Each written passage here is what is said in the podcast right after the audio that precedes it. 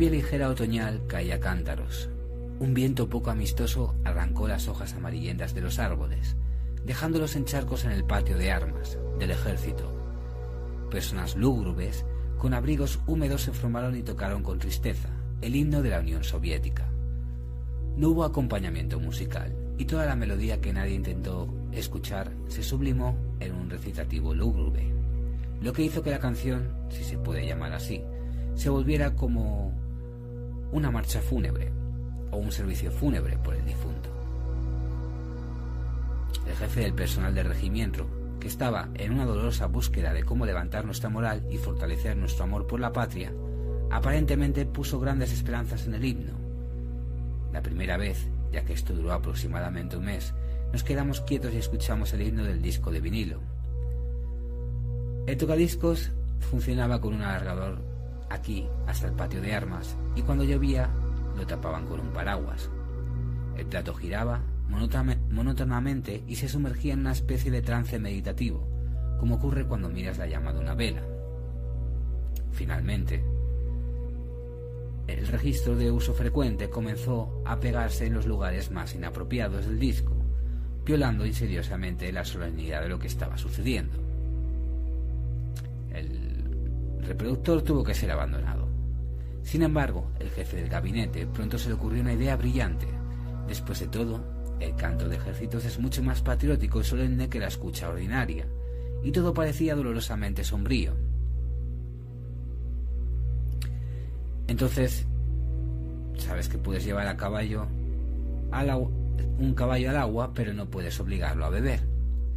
Entonces, esta ceremonia pronto tuvo que ser detenida, quizás desafortunadamente para el comando o quizás al contrario para alivio de todos. Luego de pie en las filas, cumpliendo con mi deber de una forma tan extraña, tuve la vaga sensación de que todo estaba sucediendo en un sueño. Por un lado, parece ser como debería ser, pero por el otro lado, ¿por qué todo esto? ¿Qué estoy haciendo aquí? En realidad, ya amamos nuestra patria sin ceremonias y estábamos dispuestos a defenderla, sin importar si nuestro deber lo exigía o no. Han pasado muchos años desde entonces, durante los cuales tanto los tocadiscos como los discos han cambiado más de una vez, sin embargo, la sensación de que lo que sucede a tu alrededor es un sueño sigue siendo la misma. Quizás así es.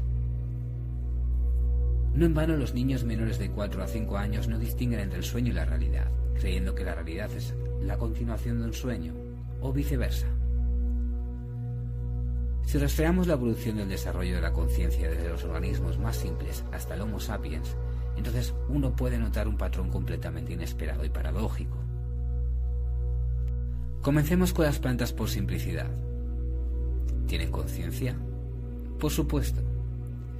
El hombre que se considera a sí mismo la corona de la creación de la naturaleza, imaginó con arrogancia que las plantas pueden tratarse como biomateriales. De hecho, estudios de laboratorio recientes han demostrado que una flor corriente en una maceta es capaz de experimentar, digamos, eh, alegría cuando se acerca a alguien que le cuida y ansiedad cuando se acerca un sujeto que regularmente arranca las hojas. Todo esto queda registrado de una forma inequívoca mediante el electrofalograma. No podemos saber qué sienten realmente las plantas y si tienen conciencia de sí mismas, pero definitivamente es imposible considerarlas como algo completamente desalmado. Simplemente, estos hermosos soñadores, en comparación con una persona, están en un sueño profundo, como si la persona misma estuviera caminando en un sueño bajo la luna. Los animales en comparación con las plantas ya tienen un mayor nivel de conciencia, pero incluso para los animales la vida es como un sueño inconsciente, en el que están condenados a actuar según un programa innato al nivel de los instintos. Aunque la conciencia se despierta en ellos siempre que la sabiduría del instinto ya no sea suficiente y sea necesario tomar decisiones para sobrevivir. De lo contrario, no habría evolución. El despertar del instinto a la conciencia se manifiesta principalmente solo en los animales salvajes que son relativamente independientes en sus, acciones y se ven obligados a vivir en condiciones ambientales en constante cambio. Pero, ¿qué pasa con la conciencia de un animal que ha sido domesticado y llevado a una granja? las fronteras exteriores se reducen drásticamente. Las decisiones ya no son necesarias. Se crean todas las condiciones, comer y dormir. Y entonces la conciencia cae en un sueño verdaderamente desenfrenado, que no está lejos del sueño vegetal en su profundidad. En cuanto al hombre, la evolución de su conciencia fue aumentando hasta que tuvo que sobrevivir en la naturaleza. Y alcanzó su punto máximo en el momento en que la humanidad se formó como civilización. Luego, el desarrollo de la conciencia pasó a la etapa de una meseta, ya que en el transcurso de muchos siglos la forma de vida apenas ha cambiado. Pero luego vino la era de la revolución industrial, Inmediatamente se sugiere la suposición de que la conciencia en tales condiciones debería desarrollarse al mismo ritmo que el progreso técnico. Sin embargo, ahora no estamos hablando del bagaje de conocimiento que la mente humana ha acumulado, sino de la conciencia como la capacidad de navegar sobriamente en la realidad circundante y ser consciente de dónde estoy, qué estoy haciendo en este momento y por qué. En otras palabras, estamos hablando de la cordura de una persona, en el sentido literal. Paradójicamente, ser consciente de los problemas de la ciencia moderna y poder apretar botones no garantiza el esclarecimiento de la conciencia, sino todo lo contrario. Algún día presta atención al flujo de personas en las grandes áreas metropolitanas. La gente avanza como hormigas por sus caminos trillados, hundiéndose en sí mismos o enterrados en su teléfono. Todas sus acciones parecen estar programadas automáticamente, en piloto automático. Esto es principalmente notable en los flujos de los trenes suburbanos al metro y viceversa. El hogar es el trabajo, el trabajo es el hogar. Y en Japón, por ejemplo, muchos no abandonan el mismo rascacielos durante muchos meses. El trabajo, el hogar, las compras y el entretenimiento se concentran en un gran hormiguero. Esto ya es muy parecido a una granja, con todas las consecuencias consiguientes para la conciencia, con la única diferencia de que el hombre mismo se condujo hasta allí. Surge la pregunta, ¿cómo llegamos a esta vida? Y qué rápido. Han pasado decenas de siglos a un ritmo pausado y mesurado, pero aquí, en solo 100 años, un salto tan brusco. ¿Y esto es bueno o es malo? La evolución, o más precisamente la involución, el desplegamiento de la conciencia, fue influenciada principalmente por tres factores. El primero es la división del trabajo. Tomemos una economía de subsistencia por simplicidad. Obviamente, cuando tienes que lidiar con uno y el otro y el tercero, contribuye a la expansión de la conciencia. Y por el contrario, si la esfera de actividad se reduce drásticamente, la conciencia en consecuencia se atasca en un área estrecha. Una persona camina con la mirada enterrada bajo los pies y no tiene la oportunidad de mirar a su alrededor. En otras palabras, no puede ver los árboles detrás del bosque. A modo de ejemplo, dos físicos de distintas especialidades ya no se entienden y dos médicos de distintos perfiles dan distintos diagnósticos a un paciente. En la sociedad industrial, el individuo de hecho se convierte en un engranaje, del que ya no se requiere una gran inteligencia.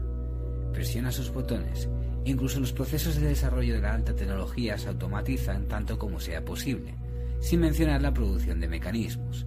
El proceso de obtención y cocción de los alimentos también es un botón. Toma un sustituto artificial del estante del supermercado y simplemente agrega agua. Estante del supermercado o comedero agrícola, ¿cuánta diferencia hay? El segundo factor son los métodos de procesamiento de alimentos artificiales. El crecimiento de enfermedades degenerativas está claramente correlacionado estadísticamente con la aparición y desarrollo de nuevas tecnologías alimentarias, como el envasado, el refinado y todo tipo de procesamiento químico. Pero las personas no solo se enferman con esos alimentos, sino que también causan la adicción a las drogas más fuerte, el apego al comedero.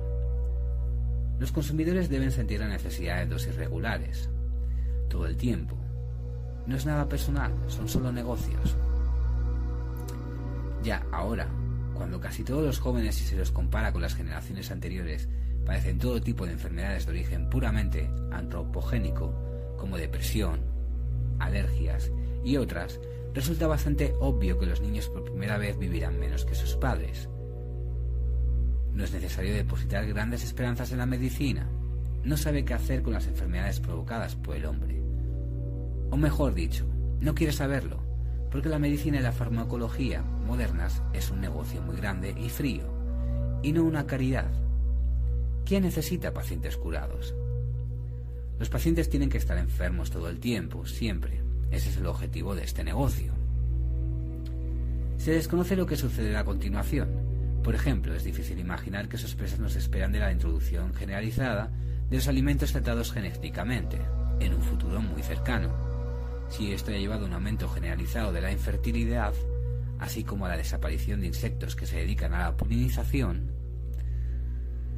no es difícil de suponer que lo más probable es que las personas crezcan en tubos de ensayo. ¿Qué tipos de personas serán? También es fácil de adivinar. Si comes sintéticos te conviertes en un cibor. Si te conviertes en un cibor, comes sintéticos. La comida hecha por el hombre, como cualquier droga, nubla la mente de la manera más directa. ¿Y qué sigue de esto? La conciencia se moldea claramente para las necesidades del sistema, pero no para el individuo mismo. Finalmente, el tercer factor que estamos considerando es la intoxicación por información. Compara a una persona moderna con alguien que vivió, vivió hace mil años, cuando no había periódicos, películas, radio, televisión, internet ni teléfonos móviles. Son personas completamente diferentes. Y la principal diferencia ni siquiera está en el nivel de inteligencia, civilización o educación.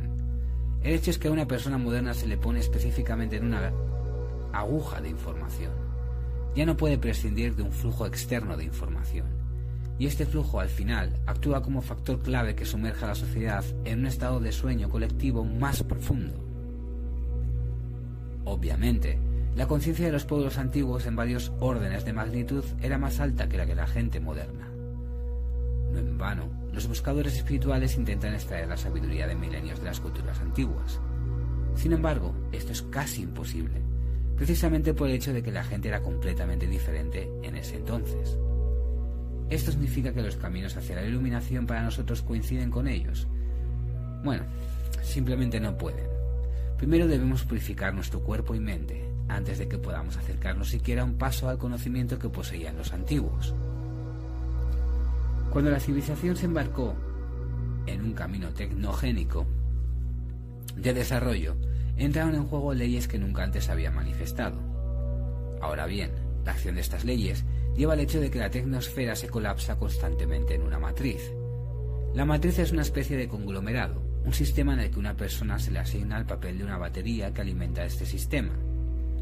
Una película como Matrix no son ficción en absoluto, sino nuestro futuro muy cercano.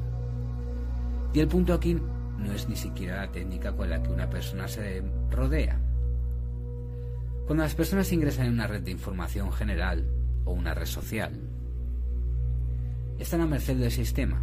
Ya no es una persona quien controla el sistema, sino que ella es controlada por completo y se subordina al sistema. En la web de información general, esto se hace fácilmente. Como dijo Lenin, el comunismo es el poder soviético más la electrificación de todo el país. Estas palabras, a la luz de todo lo anterior, se pueden reformular de la siguiente manera. La matriz es una idiotez general más la ciborgización de toda la sociedad.